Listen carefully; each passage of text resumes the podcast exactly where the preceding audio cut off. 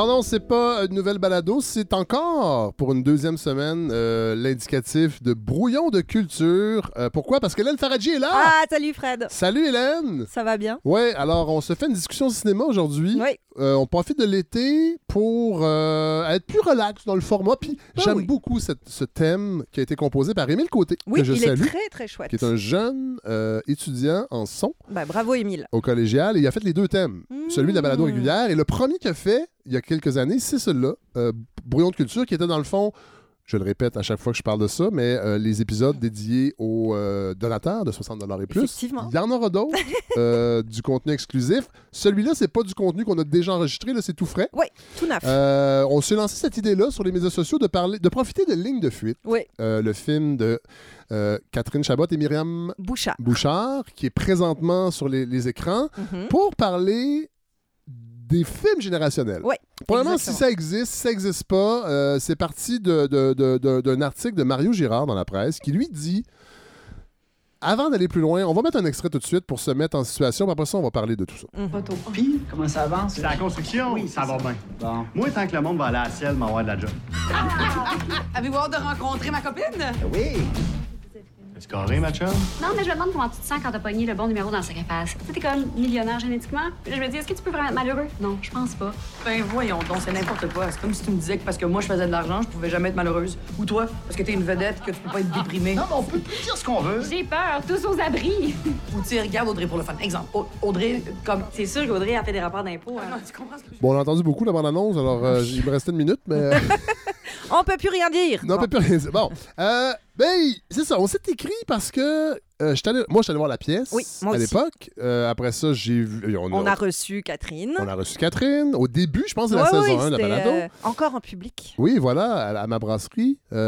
Et j'étais allé voir le film. J'avais des appréhensions qui ont été confirmées. Oui. Après ça, j'ai lu les critiques le Mhm. lendemain dans les journaux. J'ai, je me suis, j'ai senti que j'avais pas vu le même film. Après ça, Mario Girard a fait un texte Mhm. intéressant où il dit d'avance qu'il est ami avec Émile Godreau qui a participé. Oui, qui est co-scénariste Voilà. et producteur du film. Voilà. Bon, euh, ce qui n'empêche pas Mario Girard de. euh, je dis pas que ça, ça aurait dû l'empêcher de dire que c'est un bon film, mais je trouvais quand même que c'était un peu l'idée. En fait, il disait. Ne, ne- ne vous méprenez pas, c'est pas un film générationnel. On le compare au déclin de l'Empire américain, ce qui a été utilisé dans la promotion. Oui. Euh, il n'y en a pas vraiment, ça n'existe pas, les films, euh, les films générationnels. Euh, il dit, euh, dans le fond, c'est bon pour toutes les générations. Moi, je me suis reconnu dans les Mhm. personnages. Il voulait casser cette idée-là. C'est pour ça que quand j'ai lu le texte de Mario Girard, je me suis dit, ah, j'aimerais ça, ça- j'aimerais ça entendre Hélène là-dessus. Ouais. Qu'est-ce qu'elle en pense? On fait des recherches sur Internet sur les films générationnels. Ouais. On en trouve. Ça, Oui, ça existe. Donc, Mario Girard est un peu dans les pétates. Ben, il est, je dirais pas qu'il est dans les pétates parce que c'est assez difficile à définir en fait ce que Ouais. c'est qu'un film générationnel. Est-ce que c'est simplement il y a des personnages d'un même âge, d'une même génération, euh, d'une même euh, euh, facture socio-politique? Ouais. Non, ça va un petit peu plus loin que ça et en même temps c'est plus complexe que ça. Mais peut-être juste pour rappeler pour ceux qui n'ont pas vu Ligne de fuite, c'est- Oui. c'est trois amies, Oui. euh, femmes, Oui. qui se retrouvent pour un souper Oui. Avec leur conjoint conjointe. Oui. Elles ont dans la fin vingtaine, début trentaine, quelque Mhm. chose comme ça. Il y en a une qui est euh, chroniqueuse radio. Il y en a une qui. C'est Léane. C'est Léane Labrèche d'Or. Il y en a une qui euh, vit en banlieue avec son chum, euh, qui est bon, qui a une petite vie sans grandes envergures. En fait, en fait, ça, c'est. C'est Catherine Chabot. Oui, qui- qui- en fait, ils sont tous nés à Saint-Georges-de-Beauce. Voilà, c'est ça. Même le personnage de Mariana Mazza. Oui. Euh, non, elle, elle est fille d'immigrants. Euh, on, on, on, on sent pas la Beauce Ron. Non, pas, pas, pas tout à fait. Il y a une Mais- petite. euh, Mais, donc, Catherine Chabot qui euh, partage sa vie avec un entrepreneur en construction. Voilà. Eux sont encore à Saint-Georges-de-Beauce. Exactement. Et Mariana Mazza, donc, qui joue une fille qui a réussi Oui. en affaires, qui est amoureuse d'une artiste. Et donc, tout ce beau monde-là va à la fois se retrouver et s'affronter. Mais là, Hélène, attendez. Oui. Dans le film, Oui, ils se sont pas vus depuis longtemps. Oui. Dans la pièce, c'est pas tout à fait ça. c'est ça. Non, Parce non. que là, c'est ça. J'aimerais ça qu'on discute aussi de- du transfert d'une Ah oui. œuvre théâtrale au cinéma. Ben, c'est toujours difficile. Oui. Parce que ce qui compte dans une pièce théâtrale, euh, parce qu'on a des contraintes liées au décor, à la production, à tout Ouais. ce que vous voulez, c'est le dialogue, c'est Oui. le texte. Et ce sont des contraintes physiques, mais Oui. ce sont des contraintes qui peuvent être un moteur créatif. Absolument. Les contraintes, c'est fait pour euh, nourrir aussi Tout une œuvre. hein. Ça ne veut pas dire que ça enlève quelque Non. chose. Mais Catherine Chabot, Chabot, selon, comme selon. Dolan, Dolan, Oui, euh, voilà. vous choisissez. Comme hockey ou hockey. c'est ça. Elle faut lui reconnaître un truc, elle a un talent d'écriture assez incroyable. Vraiment, elle, Oui. elle est capable d'avoir des liners Oui. très pointus, très Ouais. précis, très drôles. Elle a un dynamisme. Et je trouve que dans la pièce, elle tirait vraiment bien profit justement de cette contrainte-là, qui était bah, un, un- un salon, en fait, où les gens se retrouvent pour un souper. Et ça, ça avait cette espèce d'effet cocotte minute. Oui. Donc plus ça avançait, plus on sentait quelque chose qui bouillonnait Oui. et qui explose à la fin. Mais les paliers étaient quand même pas si prononcés. Il y avait un crescendo Exact. qui était, il y avait, qui était intéressant. Voilà. Alors que le film, on s'est dit, bah, on a, je pense, quelque chose comme 6 millions de budget. Ouais. faut que ça se voit à l'écran. Ouais. Donc, on éclate la formule. On va les faire se balader euh, Dans le euh. Dans le Vieux-Montréal. Ils vont boire un verre dehors. Ils vont voir une expo. Ils vont au Ensuite, karaoké. Ben, en fait, c'est le vernissage voilà. de la conjointe euh, du personnage de Exactement. Ils vont au karaoké euh, et ensuite ils vont se retrouver pour ce fameux Ouais. souper. Sauf que quand on explose comme ça les lieux, ce qui devient intéressant, c'est d'avoir une mise en scène qui va mettre en valeur le texte. Oui. Or là, on a un petit peu le contraire. Oui. C'est-à-dire qu'on a l'impression d'une mise en scène qui relève un petit peu du téléroman. Un petit peu, je suis même euh, beaucoup, en fait, beaucoup. Euh, et donc, Ah, attendez, qu'est-ce que vous voulez dire qui relève du téléroman? ben, par exemple, moi, je supporte plus les films où il y a plus de profondeur de champ. Parce que c'est une mauvaise habitude qui a été prise Ah. à la télévision, ouais. où on filme comme si l'image était complètement plane. Ah, ouais. Et donc, vous allez le voir, faites attention à ça. Quand vous regardez un téléroman ou la télé, souvent l'arrière-plan, c'est-à-dire ce qu'il y a derrière les personnages, est, est flou. Oui. Et de plus en plus flou. Comme si tout ce qui comptait, c'était les Ouais, deux personnes. ouais. Qui... Puis souvent, on y va avec un chant contre chant Ouais, très basique. Mais cette habitude-là, parce que beaucoup de cinéastes vont travailler Ouais, en ben, télévision, C'est Bouchard. voilà, Ouais. ben, il l'importe au cinéma. Ouais. Or, le cinéma, l'écran, il fait 25 Oui, fois l'écran de la télévision. Ah, oui, comprends. Et l'absence de profondeur de champ fait qu'on a une image qui est extrêmement plate. Et ce qui est intéressant quand on est spectateur, c'est de fouiller une image, de, de se dire, bon, OK, on a des- les deux personnages en Ouais. avant, mais en arrière, regarde, il y a ce petit Ouais, détail, il y a ceci, il y a cela. Ça crée une perspective, ça crée du relief, ça crée de la texture, mais il n'y a plus ça. En faisant ça, euh, Myriam Bouchard et Catherine Chabot, ben, elles aplanissent tout ce qui peut relever de la mise en scène. Et paradoxalement, ça a tendance à affadir le texte. On pourrait se dire ça va le mettre en valeur, Ouais. mais non. Ça a tendance à le faire retomber. Et c'est un peu... C'est comme si tout le, le, le, le, le sel de cette pièce-là, tout ce qui faisait l'intérêt, Ouais. ben, il, il se retrouve un peu dilué dans cette mise en scène qui fonctionne pas tout à fait. Je comprends l'idée d'avoir voulu mettre les personnages dans d'autres J'ai situations. l'impression, Hélène, aussi que, bon, c'est Denise Robert qui produit. Oui. Euh, je suis pas dans sa tête de productrice, mais j'ai eu l'impression aussi qu'on a décidé de pas maintenir le huis clos tout le long du film par peur que le- les, les- les amateurs ne viennent pas voir le film. Parce qu'on le présente comme un film intellectuel, mais ça Ouais. n'en est pas vraiment un. Bah non, c'est un film drôle, c'est une comédie Ouais. d'abord et avant Il y a tout. des quelques répliques. Euh, Deleuze, autant dans la pièce, Ouais. moi je trouvais qu'on n'approfondissait pas la pensée de Gilles Deleuze, alors qu'on on prête le, le titre, le titre, Ligne de fuite vient Ben oui. de, de- de- c'est une idée de Gilles Deleuze. Euh, on, on a, on, a- on a eu peur d'aller trop loin dans l'intellectualisme, ça c'est très québécois, là, cela dit, c'est pas bon.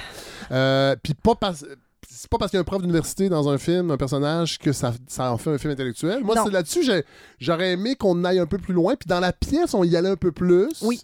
J'aimais bien l'idée dans la pièce que, dans le fond, cette réflexion sur l'amitié, on se voit pourquoi, on se voit parce que ça fait longtemps qu'on se connaît. C'est on a- ça. Et ça, c'est complètement évacué dans le film. Dans le fond, c'est un gros stress. On s'est pas vu depuis longtemps. Et j'ai senti aussi que, ben, à un moment donné, il faut qu'il y ait un crescendo Mhm. qui est présent dans la pièce. Mhm. Et là, on le garoche un peu. Et là, fin, ça explose tout d'un coup. Puis là, on comprend plus pourquoi tous ces personnages se mettent presque à se détester.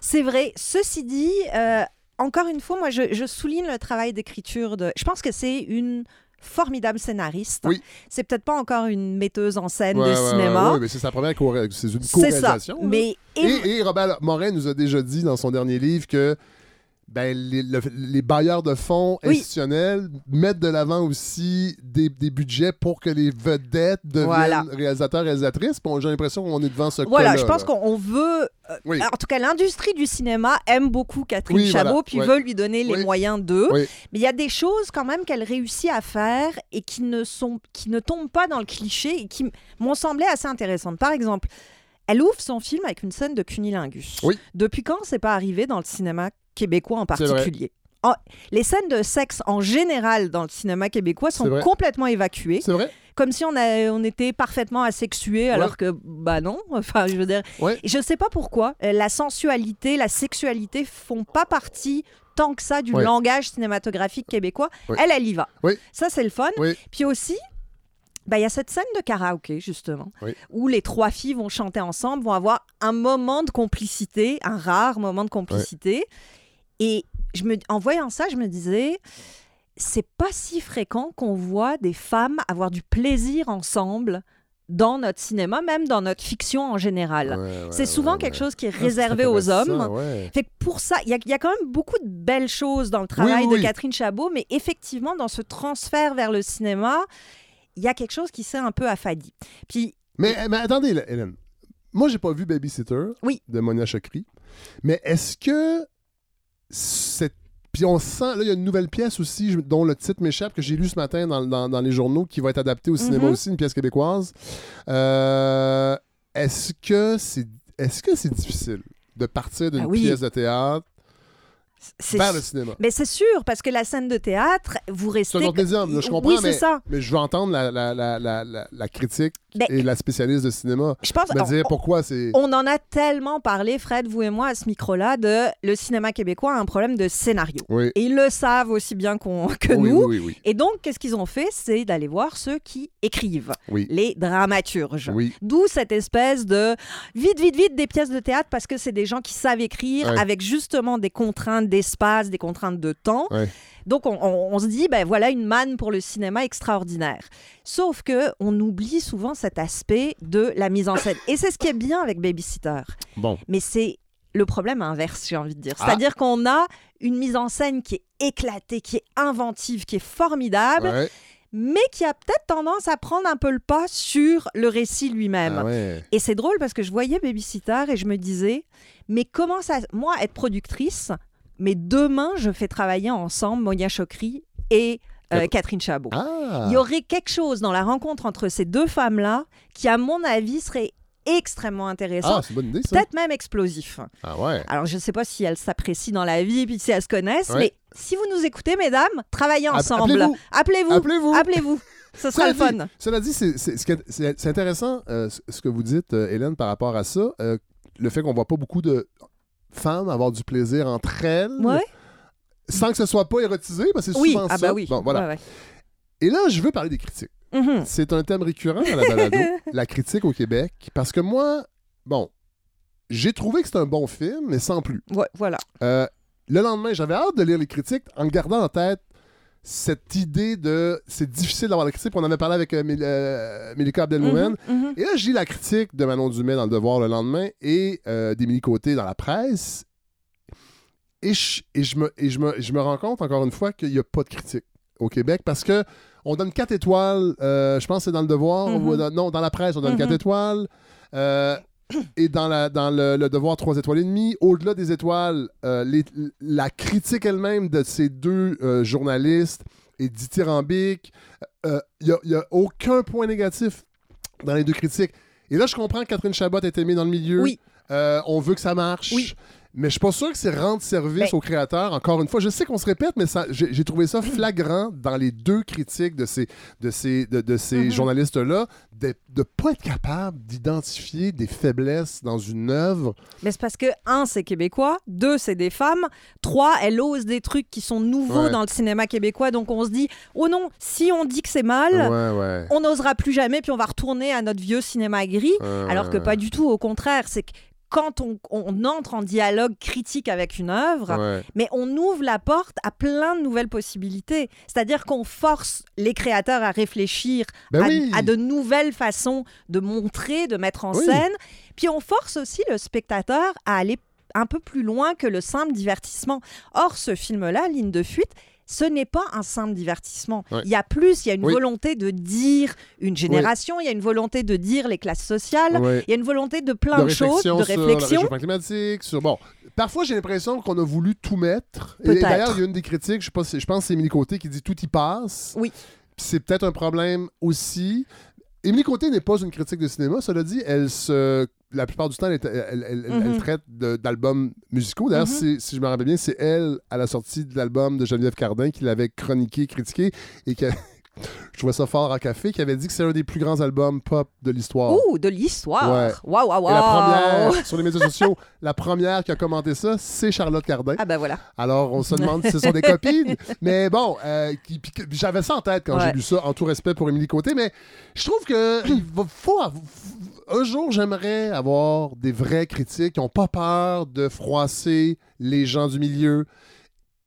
Et, qu'on, et, qu'on, et, que ça soit pas des critiques au service de l'industrie du Non, cinéma. puis qu'ils soient pas non plus Parce dans... qu'on sent ça un Et qu'ils soient pas non plus dans l'attitude inverse, c'est-à-dire qu'ils vont D'être méchant pour être méchant. Non, exactement du tout, pour se tout. créer une aura, Voilà. pour se créer pas du tout. Mais ce film-là, Ligne de fuite, c'était l'occasion d'un discours aussi critique sur l'histoire du cinéma québécois. Parce Oui. que ben, cette comparaison à Denis Arcand, là, elle, est- elle est pas anodine. Non. Elle vient de quelque part.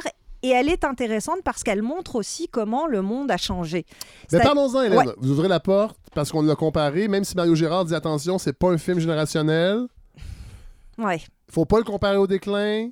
Mais est-ce que le film, est-ce que le déclin était un film générationnel? C'est une bonne question. Je suis pas certaine. Moi, c'est un film qui m'a marqué. Moi, je crois que le déclin, c'était d'abord et avant tout un film sur une classe sociale. C'est-à-dire Oui. qu'on parle, on parle plus de classe sociale que de génération. On, parle de, vrai. on parle de la bourgeoisie. Oui, hein. oui. Alors que Ligne de fuite, lui, va plutôt avoir une approche de d'hétérogénéité des Ouais. classes sociales. Ouais. Hein, on a la classe populaire, euh, la classe euh, de, la réussite financière, Oui, oui. euh, puis la classe, euh, disons, euh, hip mais pauvre. Oui, Hein, voilà. Appelons ça comme ça. Bobo. voilà, ouais, c'est ça. Mais ouais, pauvres, qui n'ont pas, pas de moyens. Et c'est le clash des classes sociales qui va justement créer cette Ouais. espèce de discours sur où est-ce qu'on en est aujourd'hui, on est complètement perdu. C'est un film qu'on sent aussi beaucoup réécrit pendant la pandémie, c'est-à-dire que les divisions sont plus fortes que jamais, Ah, alors qu'au temps d'Arcan, au temps du déclin, ben, il y a une homogénéité et il y a surtout cette idée d'une hiérarchie, c'est-à-dire c'est pas juste la bourgeoisie, c'est la bourgeoisie qui est au-dessus du reste. Oui, oui. Là, dans Ligne de fuite, on est passé à autre chose. C'est-à-dire que, oui, maintenant, on est peut-être tous à peu près au même niveau, sauf qu'on n'est plus capable de se parler. On est... Avant, on était entre nous. Maintenant, on essaye de se mélanger, mais on n'y arrive pas. Ouais. Donc, bon, c'est deux constats assez désespérés sur le oui, monde, ouais, d'accord ouais, Mais il y a quelque chose dans le discours, ou en tout cas dans la façon dont on perçoit les classes sociales, qui a beaucoup évolué de l'un à l'autre et qui dépasse la question des générations. Parce que souvent, les films de génération, les films générationnels, Bon, qualifions-les, là? C'est quoi exactement un film Ben, générationnel? c'est assez difficile. Alors, moi, j'ai l'impression qu'il faut d'abord distinguer les films générationnels et les films dont les générations s'emparent Ah oui. et qui en font des films cultes, des films emblématiques. Ouais. Hein, donc, évidemment, euh, Les Nuits Fauves de Cyril Collard, qui Ouais. avait Sorti en ravi- 80, fin des années 80 ou de... Oui, c'est ça, euh, 90, dans les années 90, qui Ouais. était donc sur le sida Oui. euh, et qui vraiment est- avait été embrassé par les vingtenaires Oui. comme un espèce d'emblème de ce désespoir qui était lié justement à l'épidémie de sida. ouais. Et tout le monde s'était un peu reconnu là-dedans. Ouais, Il y avait quelque chose d'assez nihiliste aussi. Bon, euh, Trainspotting, même Oui, chose. Oui, hein, la- ça, c'est oui. Devenu- ma génération, ça. ben, c'est ça. Mais c'est devenu l'emblème. C'était Oui. pas prévu pour être un film représentant une génération, mais une génération qui est Ben, la génération attendez, électro, là, oui, qui s'en est emparée, désœuvré, désœuvrée complètement. qui consomme de la grosse drogue. C'est ça. dans une Angleterre déprimante. C'était l'époque. Voilà. C'est l'époque des- du travail autonome qui commence parce qu'on n'a pas le Oh, choix, vrai. parce qu'on n'aura pas de sécurité d'emploi. Voilà. On n'est pas loin du film générationnel, je Oui, trouve. mais je crois pas que ça a été écrit pour ça. C'est tellement, ils sont Ah, ouais. tellement marginaux Ouais. euh, sont pas euh, écrits Non, ou constitués comme des emblèmes. Alors Ouais. que j'ai l'impression que le film générationnel, il marche là-dessus. Easy Rider. Easy Rider, c'est l'emblème d'une contre-culture. Hein, Ouais. c'est euh, les, justement les, c'est la fin des hippies. Oui. Mais comment est-ce que les hippies survivent dans un monde qui est en train de redevenir, de revenir vers le conservatisme, vers les traditions? Le constat est très noir d'ailleurs dans Easy Rider, mais il est peut-être moins représentatif d'une génération que d'un esprit. Ah ouais. Euh, ah ouais. Mais c'est ça. En travaillant un peu cette idée de film de- générationnel, il y a plein de trucs qui sont euh, ressortis. C'est que d'abord, c'est souvent des comédies. Ah, C'est assez rare que les films générationnels soient des drames. Il y en a quelques-uns, Ouais. mais pourquoi? Parce que ben, souvent, ces films-là vont être basés sur les dialogues. Ouais. Les dialogues, il faut que ce soit drôle, parce que sinon, tu as des tartines de dialogue, puis tout le monde s'ennuie. ah ouais. Mais euh, ça devient, ça, ça aide à créer cette euh, appropriation par une génération d'avoir des dialogues cultes. Ouais, ouais, Je ouais. pense- Qu'on, répète, qu'on se répète entre Exactement, nous, qu'on reconnaît, parties, oui, voilà. Mais qui vont pas s'adresser aux autres Ah, générations. Hein, le Par- des, des exemples. fuck René Lévesque dans Ligne de fuite. Ouais. C'est Ah oui, oui. c'est tout court, c'est tout Ouais. simple, mais ça Ah, marque. D'ailleurs, ce, ce- ce- ce discours-là de l'anglophone sur les Québécois est pas du tout dans la pièce de théâtre, ou en tout cas, Ben, il est moins, il est moins, Il est euh, là, mis de l'avant. oui. Il est moins mis de l'avant. Et je l'ai trouvé intéressant parce que c'est un moment donc où la, la copine artiste anglophone ouais. de Mariana Mazza pète un plomb parce ben- qu'elle en peut plus de ces petits Québécois qui la qui qui méprise sa blonde. exactement Ouais. qui la méprise, qui n'arrive pas à lui faire une place et elle explose Ouais, ouais, dans un discours contre ce nationalisme québécois qui est plus excluant et c'est assez c'est assez jouissif Oui. mais surtout je trouvais ça intelligent parce que ça montre aussi à quel point ben, nous quand on se regarde on a tendance à rendre ça joli même si c'est Ouais. drôle mais là ce qu'elle montre c'est à quel point les Québécois peuvent être horripilants pour les autres Ouais, ouais, et ça on le voit on le voit rarement. Hein, on, a, on a rarement ce, ce- ce discours de l'extérieur sur nous. Mais bref, donc oui, euh, des, des dialogues cultes, quelque chose dans lesquels une génération peut se reconnaître. Deuxième truc, donc comédie. Deuxième truc, c'est que c'est souvent lié à la jeunesse. Oui.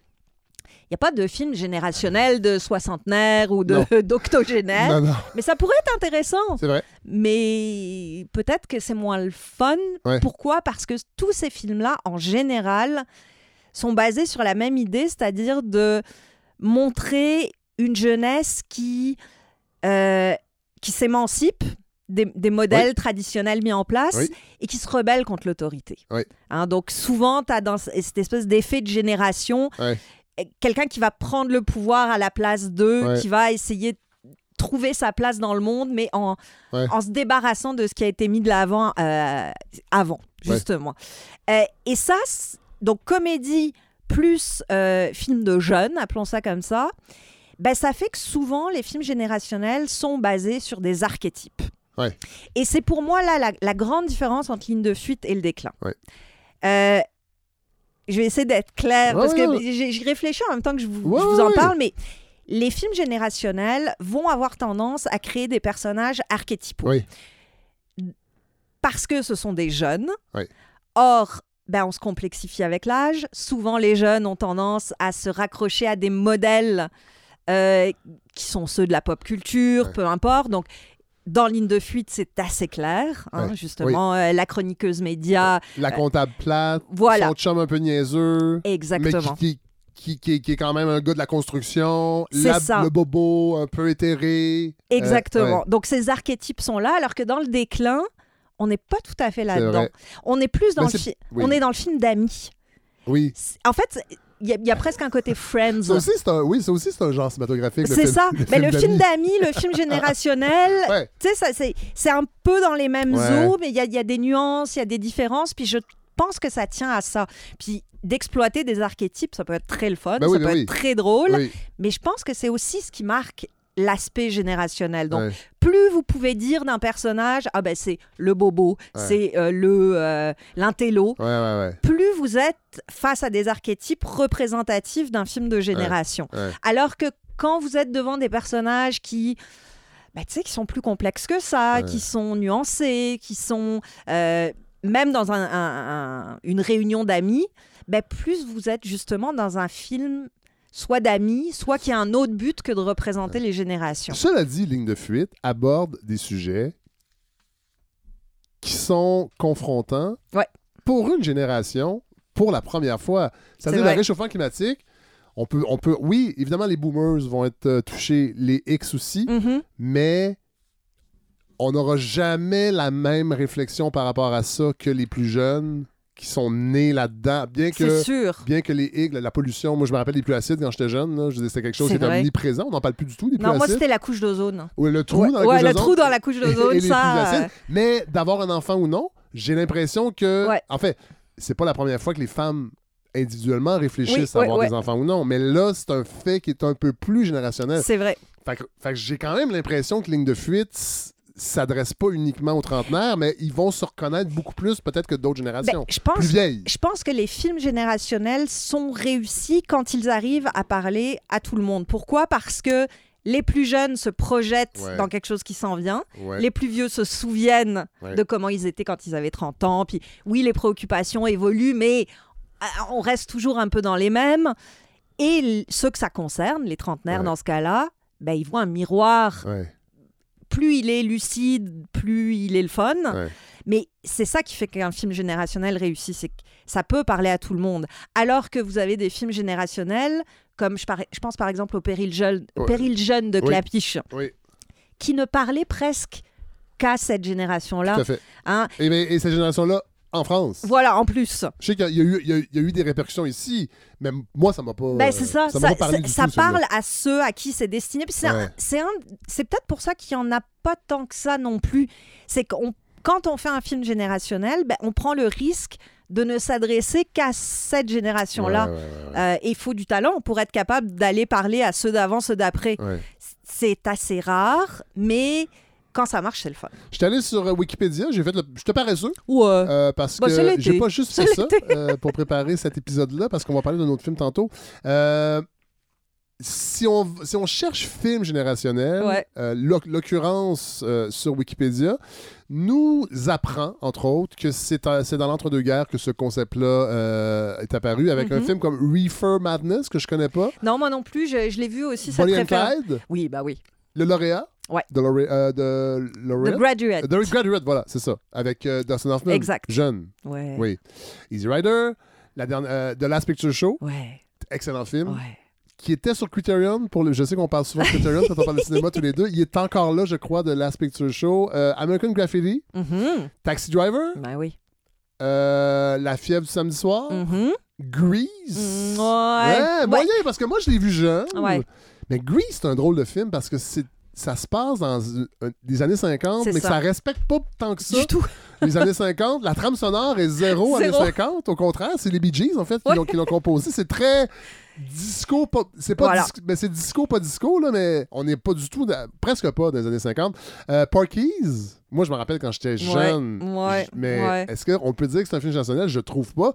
The Breakfast Club, un peu plus. Ben oui. Oui, Là, on avait une réflexion sur la génération X naissante. exact. À Y- ouais, 13-14 ans, c'est ça. plusieurs classes sociales, mais même génération. Euh, vous, Hélène, vous m'avez suggéré Clerks. Ouais. Ça, je trouve que c'est parlant pour les années 90, C'est pour ça. les X. Slacker aussi. Voilà. Euh, mes meilleurs copains. Oui, euh, Attendez, de on va, Poiré. l'écouter, on, Ah, on- ok. on va l'écouter un extrait parce qu'on a parlé du déclin tantôt Eh oui. et il y a un lien.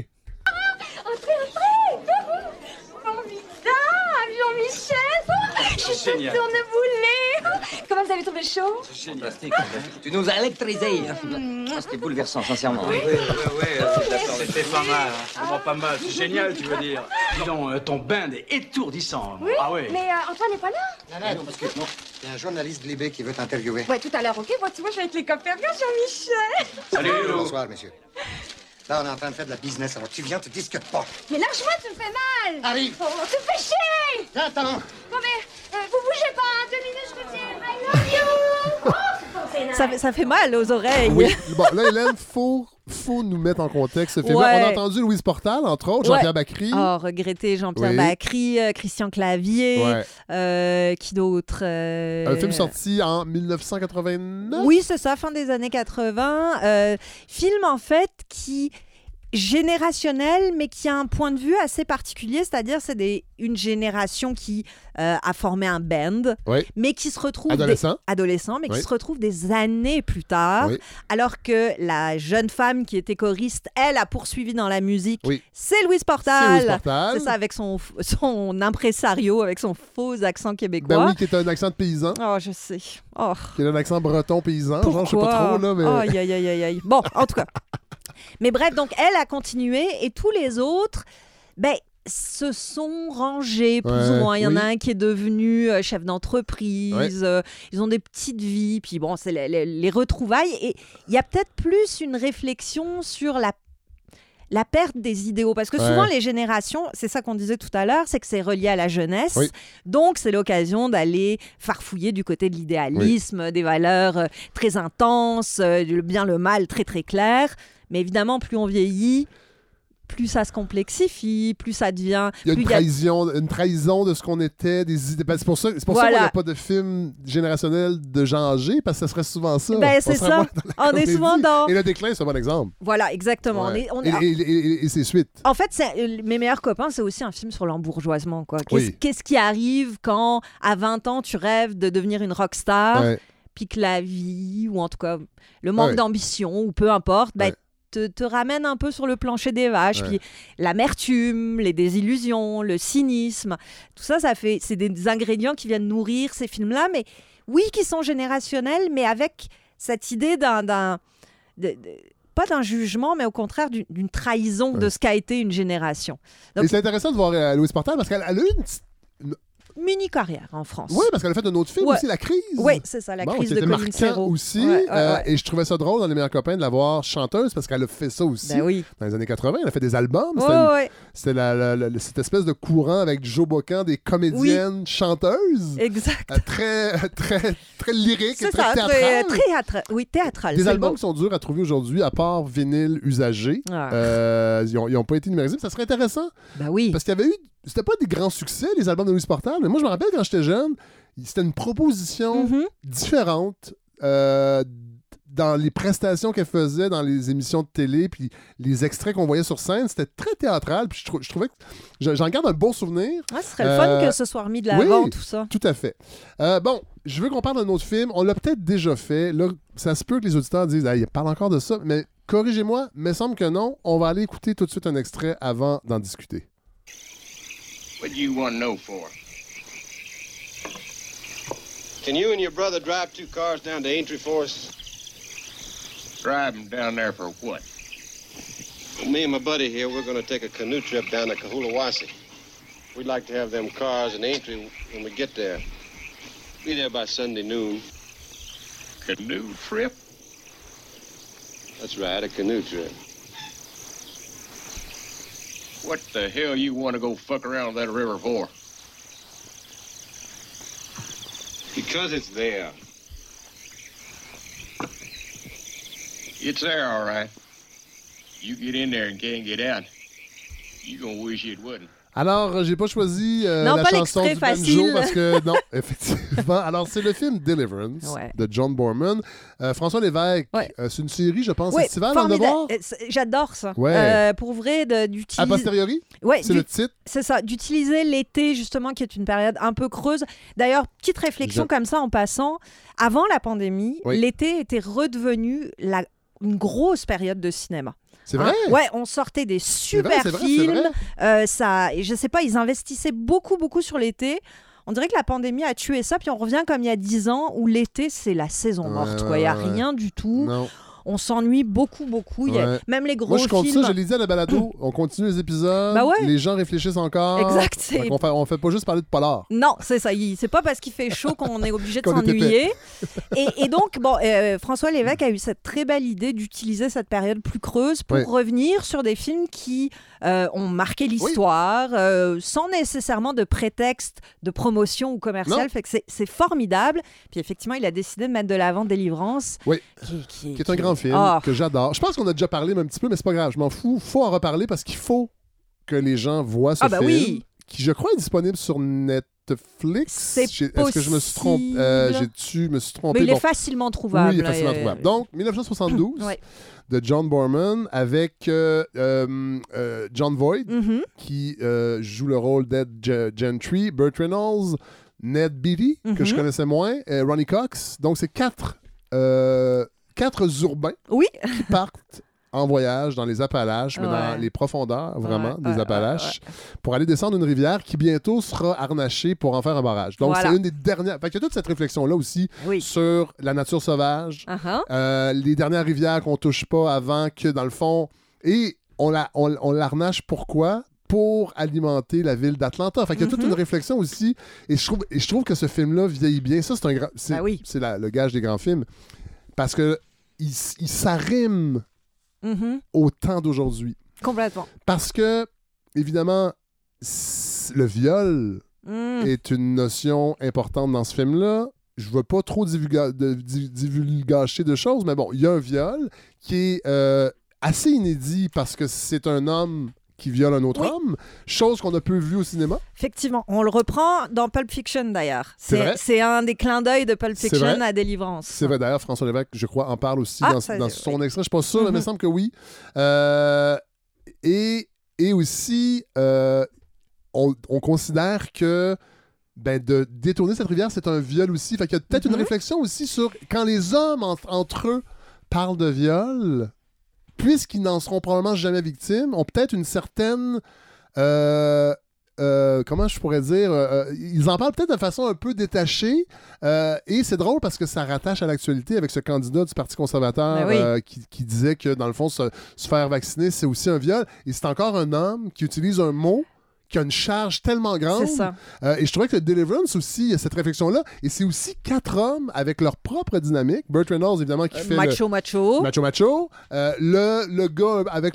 Il est pas très gros, mais il est comme, c'est comme le ça, gros chubby. du groupe, Il est ouais, chubby. dont on se moque. Ah oui, ben, bien Euh, sûr. évidemment. Euh, T'as l'espèce d'intello musicien qui admire un peu le macho, mais qui est capable de prendre sa Mhm. place. Et arrive deux, deux ruraux. Fait qu'il y a toute cette réflexion-là Ah aussi. oui, c'est un film sur la virilité, Ouais. sur la- les subtilités, les nuances, la complexité de la virilité, Ouais. euh, qui effectivement arrive donc en 72, c'est-à-dire un moment où bon, la notion de viol masculin est pas. est- bon, il y, a- il y a eu Macadam Cowboy, euh, peut-être eu un ou, un ou deux ans avant, ou en tout cas dans ces eaux-là, qui parlait de prostitution masculine.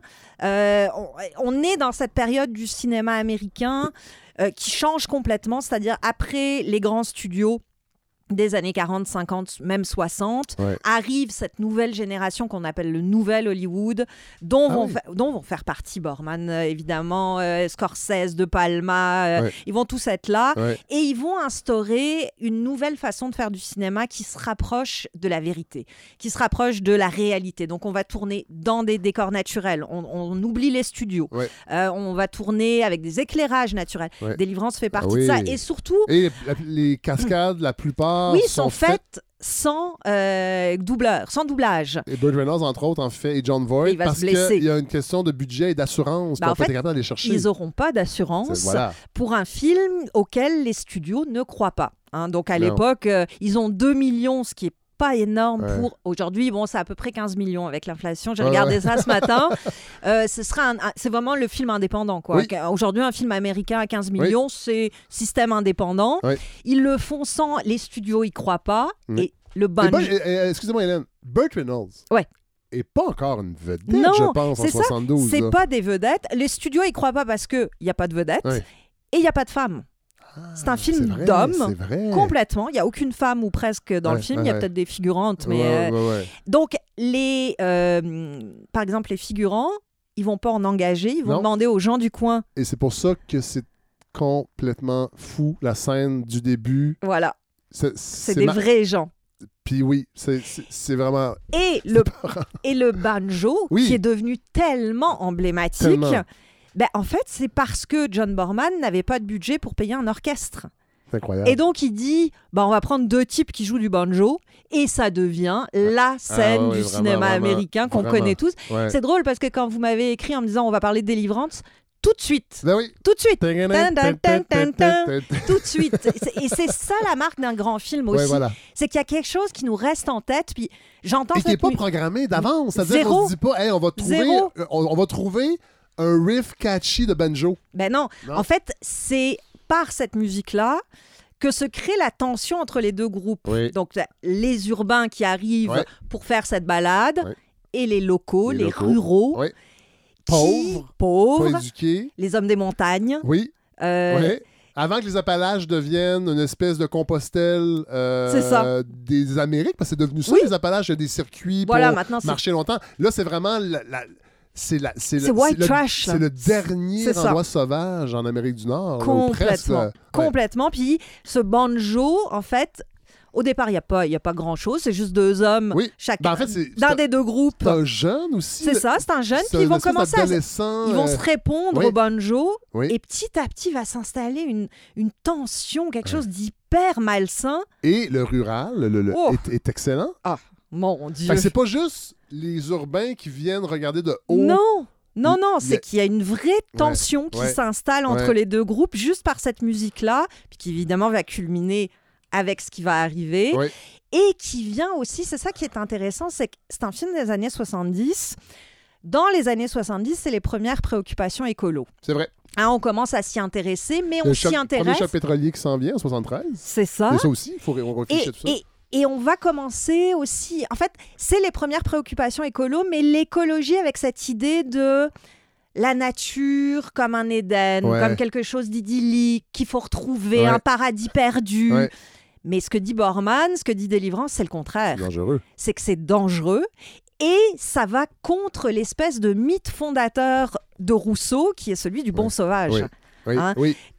On, est dans l'exact contraire de ça, Ah, c'est-à-dire ouais. c'est pas l'homme est bon par nature, il est innocent, Non. euh, mais la civilisation vient le pervertir et donc il faut un contrat social pour euh, nouer tout ça. C'est le contraire, c'est que l'homme à l'état sauvage est bestial, Ouais. il est brutal, Ouais. il est euh, détestable, mais l'homme à l'état civilisé n'est pas mieux.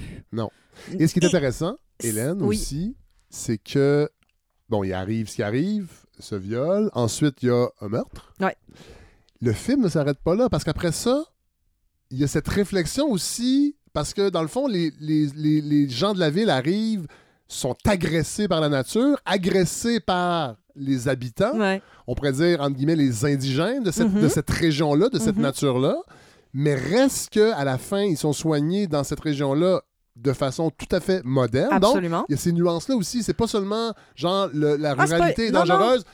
Et est-ce qu'ils vont être capables de s'en sortir? Est-ce qu'ils vont être jugés pour ce qu'ils ont fait? Fait qu'il y a encore, aujourd'hui, avec toute cette réflexion-là sur les agressions non dénoncées, sur le rapport du d'une personne agressée ou violée avec le système de justice, on a ça dès 1972 dans ce film-là, mais dans le regard des hommes Voilà. qui, le- qui sont victimes. Complètement, complètement. Fait Il y a c'est quelque chose. moderne C'est comme film. hyper moderne. Ouais. Euh, c'est ça. Il y, a- il y a beaucoup de films de ces années-là. euh, Taxi Driver, euh, euh, tous les films de Scorsese de ces années-là, Macadam Cowboy dont je parlais. Ouais. C'est des films qui, oui, parlent des années 70, mais en même temps ont un discours qui est tellement pensé, qui est tellement provocateur, qui est tellement subversif que euh, ben, aujourd'hui, on, il fonctionne encore. Ouais. Et c'est extraordinaire de revisiter ce cinéma-là. Ouais. Tu sais, justement, c'est l'été, profitez-en, il n'y a rien au cinéma, on s'ennuie. Revoyez-les, tous ces films-là. C'est... sur une, euh, une petite perche au cinéma du parc? Bah ouais, mais ils ont... Deliverance, ils, ils ont, ils Ils- ça, déjà fait sûrement, Oui, là, parce qu'ils ont une- une série... euh, Minuit, oui. les films de Minuit, Oui. qui sont des films cultes, ils ont déjà passé. Délivrance, mais effectivement, si vous avez la chance de le voir sur grand Ah écran ouais. en plus, parce que oui, la nature, euh, est- mais elle est montrée dans une espèce de, de beauté sauvage qui na- est... naturel. Oui, c'est ça, mais qui est comme au-delà de l'humain. Oui. Puis c'est intéressant parce que Borman a écrit une, une autobiographie qui est très belle, Ah oui. où il raconte que c'est un, un infatigable nageur. Puis tous les matins, il nage des Ah heures ouais. et des heures et des heures tout seul Ah ouais. dans sa campagne. Ouais. Puis il y a un rapport justement à la brutalité de la nature, à cette idée que la nature finalement, ben, elle est toujours plus forte que qui veut l'occuper, que Ouais. ce soit les ruraux ou les citadins, Ouais. mais c'est la nature qui aura le dernier mot, puis que ça aussi c'est très actuel. C'est qu'est-ce qu'on vit fait. en ce moment On fait. vit la nature qui est en train de nous dire, bah vous êtes bien mignons les petits jeunes, hein, mais euh, moi je peux me faire un cataclysme Ah demain, puis tant pis pour vous. Euh, petit mot sur John Borman. Euh, a gagné euh, le prix de la mise en scène en 70 pour Leo The Last, que je connaissais pas. Il a fait son premier film marquant, c'est Point Blank Ouais. à la fin des années 60. C'est lui qui a fait Excalibur Oui. en 81 et Open Glory en Ouais. 87. Euh, bon, vous avez lu son autobiographie, j'imagine que vous connaissez un peu le. Ouais, c'est lui, lui qui a fait Zardoz aussi, une espèce Ah de oui, bizarrerie euh, totale, euh, juste une espèce de film de science-fiction qui se peut pas. Euh, très intéressant, Borman. Il, commence comme critique de cinéma. Tu es un anglais? Oui, c'est un anglais. Il commence euh, d'abord comme critique, mais très très rapidement, il s'oriente vers la télé, à la BBC. Ouais. Et donc, il va apprendre à travailler à la fois très rapidement, avec beaucoup de contraintes, euh, avec très peu de budget. Ouais. Ce qui fait quand il arrive au cinéma, c'est du pain béni pour les studios qui se disent Oh, il Ah est capable ouais. de tout faire. C'est génial. Et donc, il fait Zardoz, qui est qu'une bizarrerie. Bon, il y en a des comme ça dans l'histoire du cinéma. Après ça, il fait des Léo The Last, qui marche quand même bien, qui a une belle reconnaissance. Et United, le gros studio américain, voit le succès, voit la- le, le- le- le travail bien fait de ce type-là. Il lui dit Tu vas faire Lord of the Rings. Ah ouais. Ouais. Lord Là, of on, the est, Rings. on, est, on est encore à la fin des années 60? euh, Début so- 70? 70, Ok, euh, oui. c'est- juste après Léo The Last. OK. Ah ouais. on lui dit tu vas faire euh, Lord of the Rings et lui veut faire un seul film avec les, les trois, euh, les trois livres. Ouais. Euh, il décide que les hobbits seront en fait joués par des enfants de 9 ans. Avec toutes sortes d'effets pour euh, qu'on y croit, machin. Et évidemment, en trois semaines, Ah ouais, hein. on lui dit bah non, ça marchera pas. Non seulement c'est trop cher, mais en plus, il y a rien qui marche. Ouais. Et euh, c'est à ce moment-là qu'il va commencer à jouer avec les effets spéciaux. Donc c'est à ce moment-là que Excalibur, que c'est c'est bizarre, c'est un film pas fait Ouais. qui finalement va nourrir Ah ouais. euh, toute sa carrière à venir. Délivrance reste quand même le Ouais, ouais. film de Borman, celui pour quel on... c'est son premier succès au box-office. Ouais. Avant ça, il fait des succès d'estime, des succès critiques, mais effectivement, Délivrance, c'est le film qui va marquer sa carrière. Je... C'est drôle parce que j'ai retrouvé, il était venu à Montréal pour le Festival du Nouveau Cinéma. Il y a peut-être une dizaine d'années. Ah ouais. J'ai retrouvé une vieille entrevue que j'avais Ah fait ouais. avec lui. Eh Euh, et il est encore extrêmement fier. Et- enfin, il était Mais encore extrêmement fier. Il avait, quand je l'ai rencontré, il avait 75 ans. Donc euh, maintenant, c'est un octogénaire. Oui, oui. Euh, pour l'instant, ça va. Oui, on, oui, on touche du bois. Mais euh, ouais, lui aussi continuait à penser qu'Excalibur, c'était vraiment un de ses films les plus. pas Excalibur, Délivrance. Ouais. C'était vraiment un de ses films.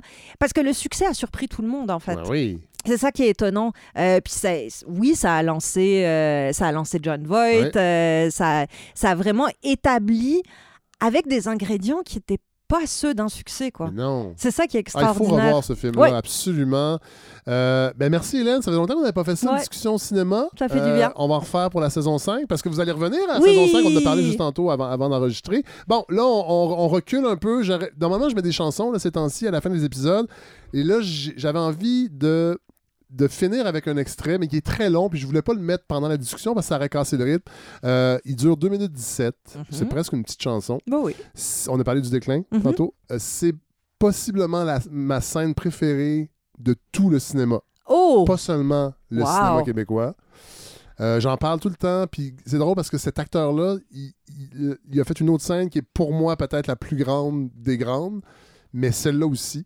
Alors, euh, j'en dis pas plus, je vous laisse avec ça, puis nous, Hélène, euh, on se retrouve très bientôt pour encore parler de cinéma, peut-être avec une troisième personne éventuellement. Qui sait? Vous aviez dit, ah, vous pourriez inviter Catherine Chabot. C'est vrai, on aurait pu le faire, mais c'est l'été. Je, je me disais, ça va peut-être être compliqué, ça va être long. puis Je voulais qu'on fasse cette discussion-là, mais je pense que les discussions, ça va en prendre plus pour la Mhm. saison 5, comme ça, puis on va en faire. Alors, je vous laisse avec euh, cet extrait, puis on se retrouve euh, sûrement la semaine prochaine.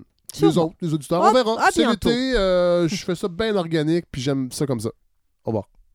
Euh, Mario, je pense que t'as pas rencontré euh, Dominique, Louise et. Bonjour, Mario. Et Daniel. Salut. On va te faire une place. Tu vas prendre une tranche de coulibiac. De quoi? C'est un, un pâté au saumon, mais je remplace le saumon par de la truite. Tu vas voir, c'est très bon. C'est une recette russe. Non, non, j'aime pas le poisson. Un fromage, peut-être. Euh, j'ai du Stilton. Non, j'ai pas faim. Mais t'as pas mangé? Prends un peu de vin, au moins. T'as pas de la bière? Oui, attends.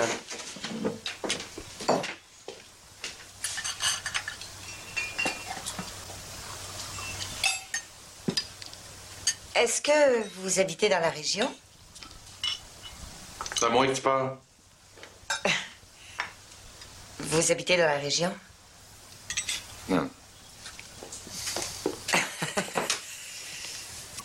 D'ailleurs, quand tu dis que je vais vieillir seul, c'est peut-être pas vrai. Je vieillirai peut-être pas.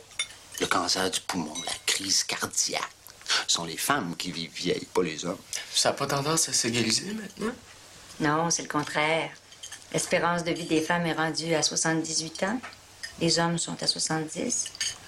L'écart augmente un peu chaque année. C'est ça, au fond, le changement auquel on s'habitue pas. Il y a à peine deux siècles, les femmes mouraient à 36 ans en moyenne. Ouais, c'est vrai que quand tu regardes les textes, c'est toujours rempli de veufs, de veuves, d'orphelins, d'enfants du deuxième lit. Tout ça a complètement disparu en un siècle. C'est incroyable. Ouais, c'est assez, je vais t'attendre. On n'a pas fini de manger. Ah ouais, il se passe rien ici. On est entre amis, on discute. Des intellectuels, ça parle. C'est rien que ça que vous faites, parler. Après-midi, les gars ont passé le temps à parler de cul. Moi, je pensais arriver ici d'énergie. Ben non, de gros fun, c'est le tarte au poisson. Qu'est-ce que tu nous suggères? Elle, quand elle me fait bander, je la fous. Je me pose pas de questions. Si tu penses de ça, toi?